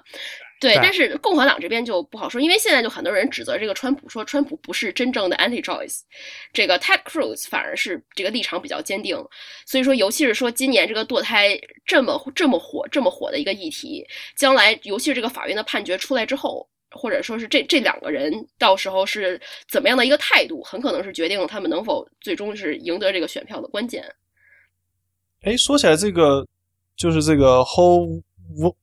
和 woman 这个案子，他现在定了什么时候去 Ora？三月二号，三月二号庭审。三月二号，但是真正判决就是那个 Super Tuesday 那个时候了。对。不过，但是在上面做这些呃庭审这些事情，估计不会有什么具体影响，还是出来判决的时候最有影响。对，庭庭审肯定没影响，判决我估计肯定也要等到最后一天。对对对，但是这整个期间内，他们就是肯定会很多人就是来发文啊，他们就会就是需要这些人来发出一些噪音。就是来来来对这个问题发表看法，就因为在整个庭审期间，这个肯定是美国政治政治法律内最火的话题。嗯，对，我们需要继续往前了。好，好像好像案子还挺多的。下一个应该是这个 Fisher verse University of Texas 这个 affirmative action 的这个这个案子，好像也是上了高院，这是高院的一个几十年的主题了吧？对，AA 啊。啊，对，吵了这个好多年，这个是这案子已经不是第一次了，对吧？上一次第二次了。嗯，就是这案子，就是说有一个这个 Fisher 这个女学生，她认为她这个上这个 UT Austin，她等于是她被反向歧视了。她作为一个白人，对吧？对，他是这么认为，因为他觉得，因为我记得你们德州大学那边是有一个这个规定，就是说每不管是哪个学校，只要你能进前百分之十。你就可以自动获得这个前百分之十还是前前百分之五？我不记得。前百分之十，这个前百分之十不是说在州里前百分之十，是在就是学校的任何学校，不管这学校是好学校还是坏学校，只要你能混到这个学校前百分之十，你就被啊，别说混呐，这这个啊，不是混，只要争取到这个前百分之十，你就可以被 UT Austin 给自动去录取。对，但是就是不能保证专业。对，不能保证专业。然后他好像就是差一点没有上前百分之十。现在没到百分之十吧，现在更也也更那个了。现在可能百分之七点五还是多少？嗯，对。然后他好像当时就是通过了那什么其他什么传统的什么面试啊什么之类，然后进去了。进去以后觉得，哎，怎么自己周围很多同学成绩不如自己？他们怎么进来了？发现那什么拉丁裔、西语裔的，呃，黑黑呃是非洲裔的那些同同学们，他觉得他们能进来，完全是因为他作为白人被这个学校的这个系统给歧视了，这个招生系统给歧视了。对，然后他就把这学校告上去了。呃，怎么说呢？我觉得这个，嗯，德州的这个录取的这一套系统，或者说他他的这个呃中小学的教育体系呢，还是做的相当不错的。比如我看过有一个统计，这统计就是统计的这个黑人他的高中毕业率和这个白人做比较，他在全国做比较嘛，大概这个德州是属于他们的毕业率是白人黑人是可以说是没有区别，在这个高中毕业率上，呃，有很多这个像东部州很，反正其他大部分州吧都是有相当的区别的。另外就是德州的这个规定呢。你可以说就是前百分之十自动进入所有你想去的学校，当然没有这个不能保证专业，但是呢，已经是一个非常非常呃强的一个保证，在大家都有相应的这个机会的一个一个规定。嗯，我看有一个说法就是，嗯，他们选这个案子在德州也是因为德州属于这个机会已经是保障的非常好了，就是说黑人。嗯，少数族裔呢，没有什么这个可以说是呃没有劣势了，从一定程度上说，所以他们可以拿德州这个来下手，就觉得这德州的这个呃公立教育这个做的已经挺不错的，就是在这个毕业率啊很多方面，所以呢，嗯，如果你换到一个地方，明显的这个黑人的这个成绩很差，那这样的情况下，你去打这个官司，反而会显得你有点这个。就是觉得好像可能说是觉得就是嗯不容易取胜，所以他们这个选择这个呃哪个地方还是有关系的。对，而且他选德州，另外原因是因为德州他那个往上打的话，就第五巡回法院啊，第五巡回法院最保守了，要赢的话肯定在赢了。嗯，这个我就不了解，那是有很有可能的。但是最后还是得回到最高法院嘛，不可能输了就就算在最高第五巡回法院赢了，不可能不上诉的。就是这么大的案子，肯定也会接的。他已经这个这个呃，oral argument 已经二已经已经过了十二月九号嘛？去年对，嗯。现在我觉得很有可能的一个就是，呃，高院是应该不会推翻这个 affirmative action 这个肯定行动，因为这要推翻了的话的反扑可能会太强烈。但是他有可能会像这个做堕胎似的，我只要把这个要求。这个拔得很高，因为上一次就是说嘛，他需要这个 utility 证明我们没有拿这个拿这个种族作为一个呃，就是选择的这个标准。这你是是一个考量，但不能说是一个明确的标准，对吧？那这个事情他可以把这个东西呢，这个难度加大，嗯，加大到最后呢，实际上就等于是慢慢的把这个 affirmative action 这个东西呢淡出。嗯，对，也是比较巧妙，因为一般他不会做出这么轰动性的判决，就直接就是说啊，A A 不合法了，他肯定还是会曲线救国，就是给也就是。但我觉得很难说，你看这个之前那个 Shelby County 时候，当时那个首席大法官 Roberts 他就说，现在这个呃，我们经过这么多年，这个种族在这个选举中已经不再是个大问题了，然后直接把那个。这个 Voting Rights Act 的其中一半的部分，最有效的部分给废掉了。然后他如果他这次又拿又提出来说啊，我们教育已经种族隔离这么取消种族隔离这么多年了，然后种族已经不再成为问题了，不需要再给他们提供 AA 啦什么之类的。我觉得最大变数就是这个首席大法官他对于这个瑞他对于这个种族的看法。我我个人觉得他不会这么大胆在这件事，因为教育这件事情可能比投就是说比投票。直接影响你的生活更多，所以他如果做出这么大的话，你就相当于说的是，呃，在这个呃很多普通人做就这个，你可能投票，你多长时间才去一次，你可能都不怎么去投票，但是你上孩子上学，你是不可避免的事情。对，而且 Shelby County 出来之后被骂的很惨啊，就是这个这个反扑很激烈。对，Shelby County 实在是这个案子做的太，嗯。所以，如果他说我要把 affirmative action 取消，那这个事情，那他等于等于是他作为，他就等于把这个拉丁裔就白的交给了民主党了。这个他不需要做动员了，我觉得到这个或者说民共和党没法做动员了，到秋天的时候。但我觉得 Scalia 他们未必会去思考这么多政治方面的问题，至少不会考虑这么多大选方面的问题。像 Scalia，，他当时当时我记得在 oral argument，他就提出一个所谓的 mismatch 的这个这个理论，就是说让这黑人给他们这个 affirmative action，让他们到这边这么好的学校来读书，其实对他们不好，因为他们表面上其实是进来，其实他们不是他一直都是这样，他多少年都是这样，我们都知道的。所以他这个他的，我觉得像他两头的这些人都可以忽略了。对，我觉得主要就是看 Roberts 和那个 Kennedy 这两个人态度怎么样。对，Kennedy 是这样的，嗯，因为他有一点儿让人觉得他这件事情上，嗯，这个尤其是 Kennedy，我觉得很多人都 Kennedy 现在我都越来越看不懂他的判决，因为他他自己前判决后判决经常没逻辑，没有那种连贯性，看不出他的这种什么就是办案思路在在哪里的那种。对，我觉得唯一的解释就是他的这几个他的这几个法官助理想的东西不一样，所以每所以他这些前后不太一致的判决，很可能就是不同的人写的，然后彼此也没串好气儿，彼此都非常有主意，所以你会你你觉得是肯定琢磨不透，其实是他的助理琢磨不透。这个事情肯定跟他们个人的背景都有关。我觉得像这个 Thomas 这样，就是跟他的背景有关，就跟奥康纳似的，你绝对不可能指望他说要取消 affirmative action 对。那我是因为受到这个，呃，我是因为 affirmative 的帮助，我才能有今天的。我当年被歧视了这么多那么惨，所以他，你这个你虽然说按法律是来决定，但是实际上他们自己的个人经历肯定还在里头有很重要一票。我们要不继续聊下一个？对，划分嗯选区了，对对对，投票权。是吧？呃，一嗯，这个也是也好，也又是跟德州有关，就是真的，今年那都就是先说我们亚利桑那这个吧。啊，好好，对亚利桑那，对你你说你介绍你们亚利桑那这个案子，亚利桑那他们是二十二零零零年的时候，他们当时通过那个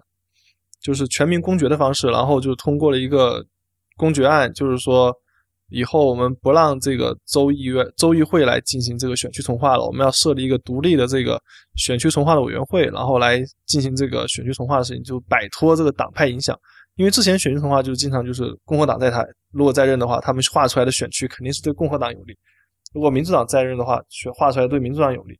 但有时候就会形成这种所谓的马太效应。如果一旦共和党上台，他画的对共和党有利，那下一次共和党更容易选上，那民主党越来越难出头。然后大家在这个二十一世纪初就形成这种停战协议一样的这种嘛，就是说我们大家都不掺和这事儿了，就交给一个独立的这个机构去处理。然后等到二零一零年，他们这个独立机构就开始，二零一零年这个新的这个全民调的调查结束了以后，他们就是要开始进行选区重划了嘛。选区重划，然后设立这个机构以后，当时就是这个机构就画出了这个选区的这个图以后，这个亚利桑那的州议会就不满意了，觉得因为这时候亚利桑那其实已经相当保守了，已经是比麦凯恩上台刚开始做国会参议员的时候要保守的多了。他就觉得啊，这这个这个图对我们共和党非常不利啊，是吧？我们共和党现在已经是这屁股都坐稳了，你现在画个这图，岂不是让我们大家以后这个再再选连任是平白无故制造困难嘛？而且他们就是发现，就是某一些就是选区就是出现共和党选区里面的人特别多，就他们这个选区里面的居民特别多，等于就是说你要赢这个选区的话，你可能要花比那些民主党议员所在的选区几倍的功夫才能拿下这个，才能拿到，才能坐稳这个位置。然后民主党的选区里面人相对少一点，他可能就是赢下来难度就没有那么高。然后他们觉得不行，然后他们这时候就以这个州议会的，先是在去年以州议会的方式去起诉这个独立委员会，虽然是独立委员会，最初是他们州议会自己成立起来的。然后他们起诉理由是说，这宪法规定了这个各个州的选举事务，这个选区事务是由是由州议会来管的，所以你们这个独立委员会呢是违宪的，不应该由你们来划。哪怕是选民，哪怕是我们亚利桑那州选民通过这一人一票这个全民公决批准了修改了宪法制定出来的这个机构也是不行的，因为你违反联邦宪法，联邦宪法规定这权利是 exclusively 属于我们这个州议会，等于他们自己要打自己的脸，也要把这个独立机构画出来的这个选区的这个图给废掉。然后后来去年当时也是这个案子，它其实也是接在这个同性婚姻案之后出来的，是也是个五比四的判决，但最后但这也也是自由派赢了。然后当时就是说，宪法虽然是表面上是说给你们这个州议会，应该说字面上是说给你们州议会，但是并没有排除说这个选区重划的权利不可以交由这个非州议会的其他机构来代行，只要这个机构是由你们州议会自己成立出来的，然后等于就是让他们自己吃了苍蝇的这种感觉。然后今天比较巧，就是我今天正好采访那个那个，呃，一个在亚利桑那从政四十多年的一个人，他之前当时二零一一年他就竞选过这个独立选区重化委员会的这个呃主管的位置。然后我今天还问他这事这事来的，他就说，当初我们搞这个选区重化这个全民公决，就是因为民众不满，但现在这个。美国的政治已经越来越极化了，亚利桑那已经变得是比他当初刚从政的时候要保守的多了，所以现在大家就想把当初就通过了这个全民公决这个议案给废掉，但废不掉，因为这毕竟是亚利桑那全州人民做出来的决定，他们就只好求助最高法院，结果最高法院也不支持他们，然后他们今年就是这个案子又卷土重来了，卷土重来这回是。呃，几个共和党选区的这个选民以个人的名义去起诉这个委员会，说啊，我们是在共和党选区里面，然后啊，因为我们这个选区人多，然后我们这个每个人的这个声音就变得更小了，我们的利益就被削弱了，然后我们要选出自己啊心仪的代表，比民主党的那些支持者更难，怎么怎么之类的，然后要起诉这个委员会，然后这个案子打最高法院去了，然后现在就在讨论。这个就是到底这个一人一票是否要严格执行？因为现在就是存在两个选区出现人人数不一样，这人数不一样，当然就存在这一人一票出现了这个偏差。虽然大家都是一人一票，但是你的这票比我这票更值钱，或者你的这票比我那票更更管用，这个情况。对，这个像德德州那次也是类似，就是说到底这个这个人是怎么算的？是按照总人口算呢，还是说按照选民的人口算？对，因为有些小孩儿、外国人，他说这些人不算，你就算我们总人口一致，但是我们可投票的人比较少，所以你这么划分不公平。对，最后如果说是呃不是按照总人口算，而是按照这个选民人口算的话呢，他们的意思就是这样，他们觉得可能会对他们共和党有利，在这两个具体的案子上，是吧？对对对对。我想说的一点就是，呃，这个划分选区这个事情嘛，听着好像特别美国，但其实我觉得这个事情呢，是一个呃，怎么说呢，并不是那么陌生的事儿。因为呃，我们在生活中遇到的最常见的区划出来的区就是学区。对啊，美国有学区，中国也有，你就近入学，对吧？那这个学区怎么划，其实非常非常敏感。有时候你隔了一条街，你就上不了你想上的学校了。所以这是一个非常非常。有意思的问题，因为呃，表面上看呢，在美国是你一个选区，你是大家去选一个候选这个政客，但是呢，划选区实际上就像你说的似的，是由政党来决定这个来选这个选民，是反过来的，所以这个过程是一个非常微微妙的过程。呃，去年好像还有一个很有名的案子是，也是高院的，是佛罗里达的那个关于选区划分的，对吧？对，佛罗里达当时我记得还引用了那个一个政治学者的那个。论文就是说，这个选区重划，哪怕是党派具有党派性的选区重划，其实影响也很有限，还是来着？对，就是说，他们当时的意见就是说，认为佛罗里达的这个选区的划分呢，偏呃，对于共和党太有利了。但是呢，对有一个就是研究就认为说呢，这个。对共和党有利，很有可能就是因为这个共和党人呢喜欢住在郊外，然后民主党集中在城里头，然后呢就让民主党的人过度集中，所以说呢就造成了他们浪费了很多选票这样一个情况。就算是按照比较合理的这个，呃，就是这个合理这次当然很难定义了，因为这个选区划分这个这个标准非常复杂了。但是就是意思就是说，就算是也怎么样再重新划了呢，其实共和党还是会有优势。不过到头来，最后的判决，这判决好像是怎么是个五比二的判决？最后判决是，还是说认为这个佛罗里达的这个选区划分呢，对共和党有嗯有利，所以不公平，要求重新划。但是到底怎么划，这个事情还是挺有意思。但是回到了，这件事情不会马上对大选会有任何直接影响，对吧？对，因为它是它是，尤其是德州这个案子，它是州选区的划分问题。就是说，他可能看你这个这个国会跟能决定国会的人员组成，但是大选这个其实稍微有点远。对，对大选有直接有影响，还是咱们以前说的这个选举权利的这个，到底什么选民有呃权利让选民注册这些事情？对对对对对，像他这些都是都是是州内选区怎么划分嘛？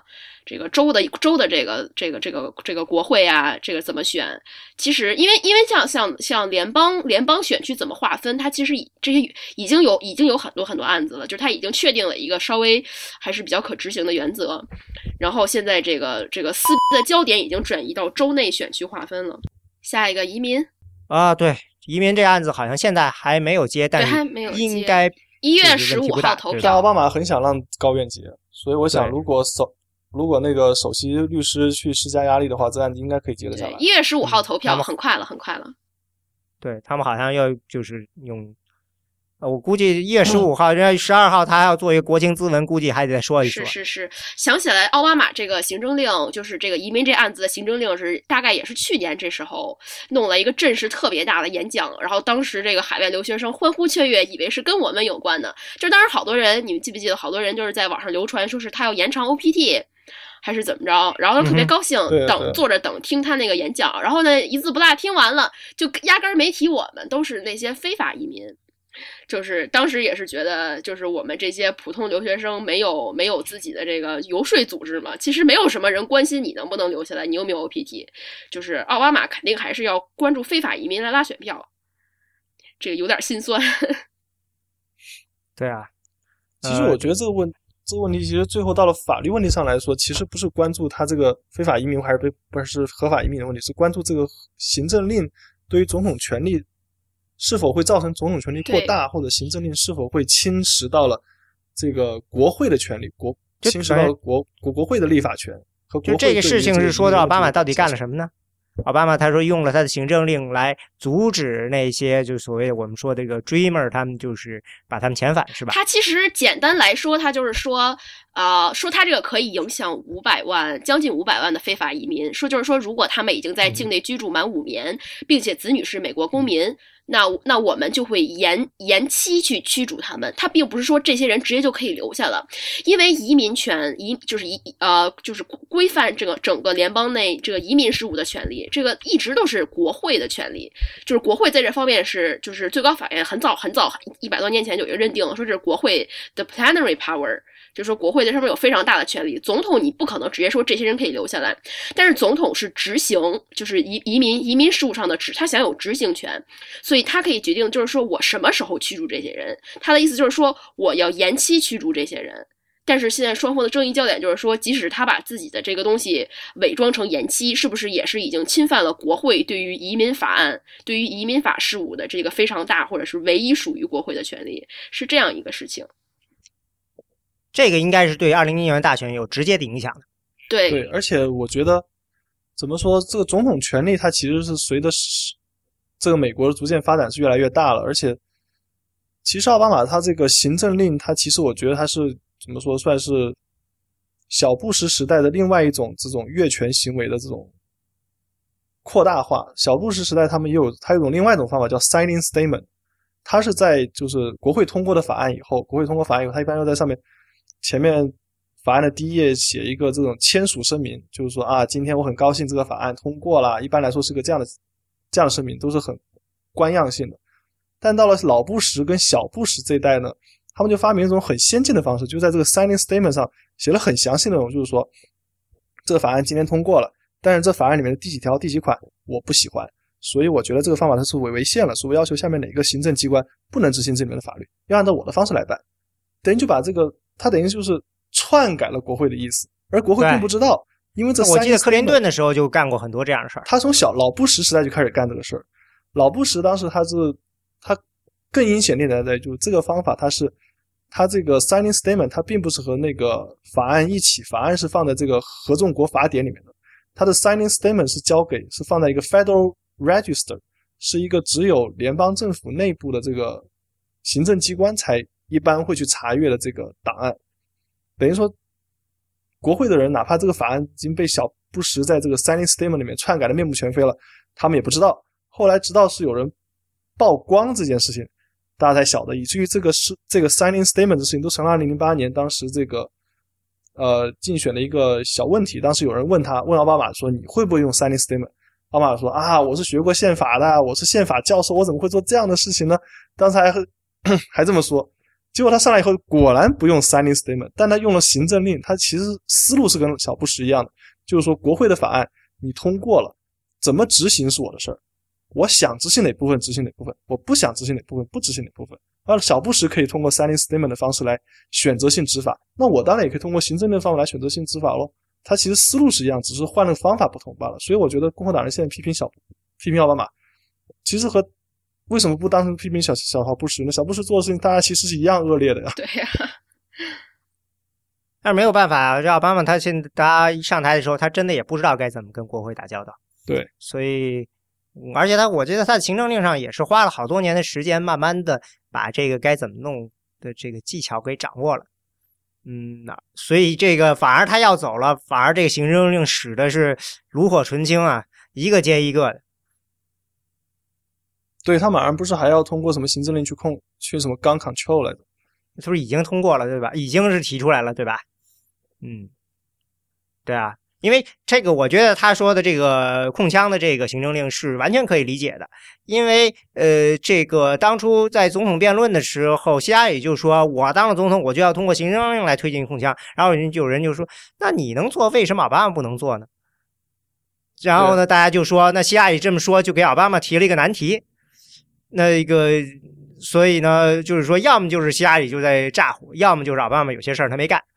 所以今年其实其实看到好几次都是希拉里先提出一个啥，奥巴马然后马上又干了个类似的事儿，这个挺有意思的。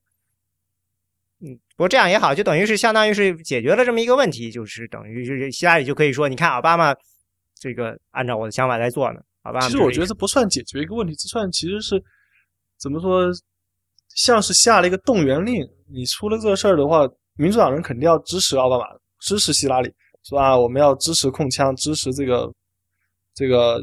延缓递解非法移民。然后共和党那边肯定说啊，我们要推翻这个，我们要赶紧选上自己总统，自己总统上台以后，马上把这行政令全废了，通通都删掉，怎么怎么怎么之类的。对，因为这行政令不像法案，法案你要在哪怕你要废除这个法案，也要通过国国会这参众两院的程序，然后总统签字。这一整套路走下来，但如果这行政令的话，只要总统另外一个党总统上来，他马上把全面行行政令全废掉，只要他再签署新的行政令，说啊，之前行政令多少多少多少条去作废就可以了。对啊，我说的问题不是这个问题，我说的问题是说的是希拉里和奥巴马之间在这个上面不一致的这个问题的，这这是个问题。然后他们现在等于是就是解决了嘛，等于我是说的就是两个人在这上面可以说趋向一致。然后呢，呃，这件事情就像你说的似的。嗯，因为是个行政令，所以说呢，对于这个二零一六年大选是非常有意义的这件事情。你要是支持他，你就可以用它来发动民众，因为你要守住这个行政令嘛。那边就必须得说，我们要换一个总统把这个给干掉。但是如果说高院说，如果说奥巴马这么做违宪了，然后呢，那奥巴马就不能这么做了呗。然后这个他之前通过的行政令就不能用了呗。然后。如果你根据奥巴马的行政令向移民局提出申请的话，那就申请移民局当然也不能去受理了。对，他就拿不到。那对于大选来说，就这些选票。那我觉得他不见得拿不到这选票，我觉得他反而可能会刺激那些拉拉丁裔的人出来去支持希拉里，因为希拉里上台，怎么说应该也比一个对他们来说更不利的共和党的人去上台要好。那照这样说，两面都可以用来发动选民。对，两边都会用来发动选民，所以这。不管输赢都可以用来发动选民，对，因为是个行政令，嗯，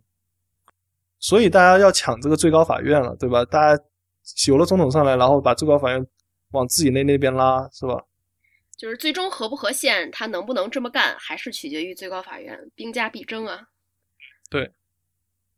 对，那高院是会说他行政令这个不对，就把行政令直接废掉了，还是说怎么呢？对，如果他宣布违宪的话，直接就废掉了。行政令当然就废掉。对，那就不需要理论上不需要共和党的总统上台来解决这件问题了。对，就不需要了，就没了。除除非说是高院可能会留一丝余地，说你这儿哪儿不和谐，然后他能不能再改一下？这这个可能性很小，一般就是直接废掉了。那这个东西推上来，那对奥巴马真是太划算了。那赢了的话，他就有一个他的这个政治遗产，光辉的政治遗产被肯定了。如果说输了的话呢，我们就这个发动选民，这个这个看来光有总统还不够，我们还要把两个这个参议院、众议院都拿下来。嗯，就是还要把最高法院把最高法拿院拿下来嘛，啊所以要选一个民主党的总统出来把最高法院拿下来，然后再通过行政令，嗯是这样的。而且关关键是，如果这案子最高法院说他合宪，那不仅奥巴马会受益，后面所有总统这个权力都会大的没有边。那所以说高院可能会，就算支持，也会是把它限制的非常具体就。是说，就是说，对，做一个比较窄的判决，说这里可以，对啊，那这个事情还是很有意思的。嗯，在高院，他应该到底应该怎么样决定？看来还很微妙在这上头啊。对，嗯，很微妙。就这这个，它像宜宾，像比如说这个案子，它就不大可能会像，比如像堕胎这种案子，它堕胎这种案子，它很有可能做出一个非常广的判决，就是一锤定音，就把争这么多年的事儿说清楚，到底这是是不是宪法权利。但是这个行政令这个问题，它可能。就是现在还不是一个合适的时机去说他总统到底有没有这个权利，很有可能就是先把咱先把眼前的问题解决掉，因为这毕竟也是一个新的新的东西，就是这个之前很少有这么很少有这样相似的来质疑总总统权力的案子，他很可能就做出一个比较窄的判决，先说这个行政令合不合宪。对，因为这个案子它不光是涉及到这几百万非法移民的问题，这涉及到这个总统权力啊，涉及到三权分立的这制约和平衡体系啊，涉及到这个联邦和州的权力如何划分的问题，这等于是一个关系到美国这个整个宪法架构乃至国运的问题。所以我觉得奥巴最高法院不会轻易做出一个很夸张的判决。对，尤其是说，如果他他真的想要决定这个事儿，他可能会先等几年，就比如说先做一个比较窄的判决，看看这个社会啊，这个低级法院是是怎么反应的，看看他们有没有出什么新的幺蛾子。就过几年再看，时机成熟了，再做再做出一个就是这个比较广影响广泛啊，这个这个用词宽泛的这种一个判决，来来真正定义一下这个权利。但现在这个时机，我觉得不会，就是肯定还是就会比较窄。但是这个行政令又不像是打上来的案子，你又不能够，你你还就把它啊，那你可以把它扔回到下级法院再去查，再去让他们接着再吵架去。呃，这个不会了，这这个。肯定性行动似的。对，因为他不是这样，他应该是做一个比较窄的判决，然后看他们做出修改了以后的行政令在具体实施中会有什么样的新问题出现，或者是低级法院在运用高院这个判决的时候，对对。会不会引现出什么新的问题、新的现象，或者是社会运动会推动这个出不出现什么新的案子没有，然后再综合考量。对，因为不一定是这个行政令嘛，他可能就是最高法院做出一个判决之后，可能别人会告你其他的行政令，就是看你这个判决的理由是什么，就是看看其他相似的问题是怎么解决的，然后看看你做一个判决出来实际的影响是什么，将来等时机成熟了再再做出一个比较大的决定，应该是这样的。对啊，因为这个案子它法理上来说不是关于非法移民，而是关于总统权利。所以如果这案子一旦出来的话，比如像以后，比如 EPA 它做出的那些呃条例是否合合宪，或者是 EPA 是否有权利规范什么企业什么，可能都会应用到这个案子，或者是呃建立那种类比来 EPA 的案子现在不是已经在起诉吗？有多少个不是，我是我我是？我是举这个例子，我说可能会把这个案子的这个判决的精髓，然后用到其他的场合中去，用到其他的案子中去。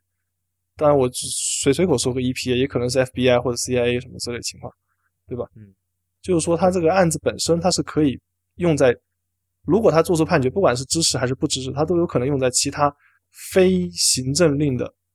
司法范畴中去。这就有可能就是有意想不到的这个长远的影响，。就是行政法这方面，就是国会和总统之间的权利如何定义。就是说，你国会弄一个法案出来，总统能执行到什么地步？国会国会这个法案里面的指令要清晰到什么程度？这个是一个万年 的话题，就是真的就是撕了好多年，而且这个非常非常是就是影响真的非常大。就任何一个国会的法案，就是联邦联邦就是总统旗下的那么多那么多行政机构都会受到这方面的影响。就是这是非常非常大的问题。对啊，就跟我们大家之前经常批评奥巴马 care 说那个法案很厚啊，几千页啊，没有人读得完啊。但国会为什么要出台这么厚的法律呢？就是因为怕那联邦政府机构会乱篡改他的意思，或者是没有按照他的那个精神去出台那些 re regulation。因为你嗯最终这法案还是要联邦政府去执行。如果你这法案出的太笼统，那联邦政府他们那些人可以按照自己的意思去随意的去阐述啊，或者解释啊，或者出台各种各样的那种具体的规章条文啊，结果跟你当初设想的意思不一致，那怎么办？那只有把这个法案本身写得很详细，或者是给你设了很多限制，比如说你定期要来国会去报告啊，或者是定期要来给我们一份什么研究情况啊什么之类的。所以这也是为什么现在法案越来越长，像什么 Dodd 什么 Dodd Frank 啊，或者什么 Obama Care 都是现都是超长的法案。因为之之所以超长，就是因为现在联邦政府的权力太大了，而国会控制不住，就是怕他们这些人不认不听国国会的话，只听总总统的话。然后现在总统现在还开辟出一个这个行政令这么一个全新，呃，不是说全新，反正是开一个大领域吧。我给对对新颖的这种争权模式。如果一旦这个高院支持的话，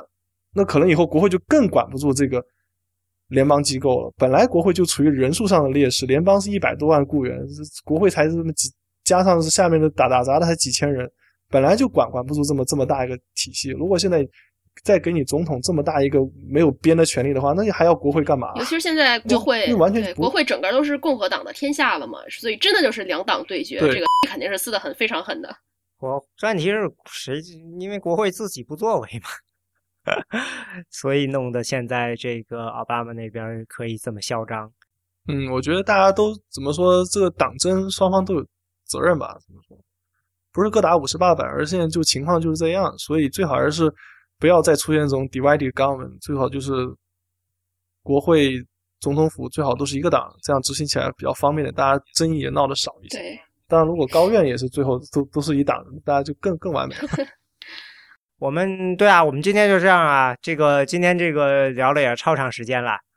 呃，我觉得最重要的对今年大选影响的，的确就我们都谈过了，一个是堕胎，一个是这个呃，那那避孕对吧？避孕堕胎其实是避孕堕胎、宗教问题、投票权，呃，AA 移民，然后这个。嗯，还是很精彩的，对，可以关注这五个，就这五个，这五个已经是，呃，将来就是五颗大炸弹会在这个年终的时候一颗一颗抛出来，非常期待。然 后，嗯嗯，到时候我们可以回来再聊。对，好的，谢谢大家收听选美播客。选美播客是 IPN 播客网络旗下节目，我们的网址是选美点 US，我们的知乎专栏是选美 IM Election，我们的新浪微博是 at 选美 IM Election，中间没有空格，我们的 Twitter 是 at 选美 US。啊，对美国政治动态有兴趣的朋友，欢迎加入我们的会员，享受会员专有资讯。呃，最后欢迎大家收听 IPN 播客网络旗下其他的精彩节目：IT 公论、未知道、内核恐慌、太医来了、流行通讯、硬影像、无次元、博物志和陛下观。谢谢大家。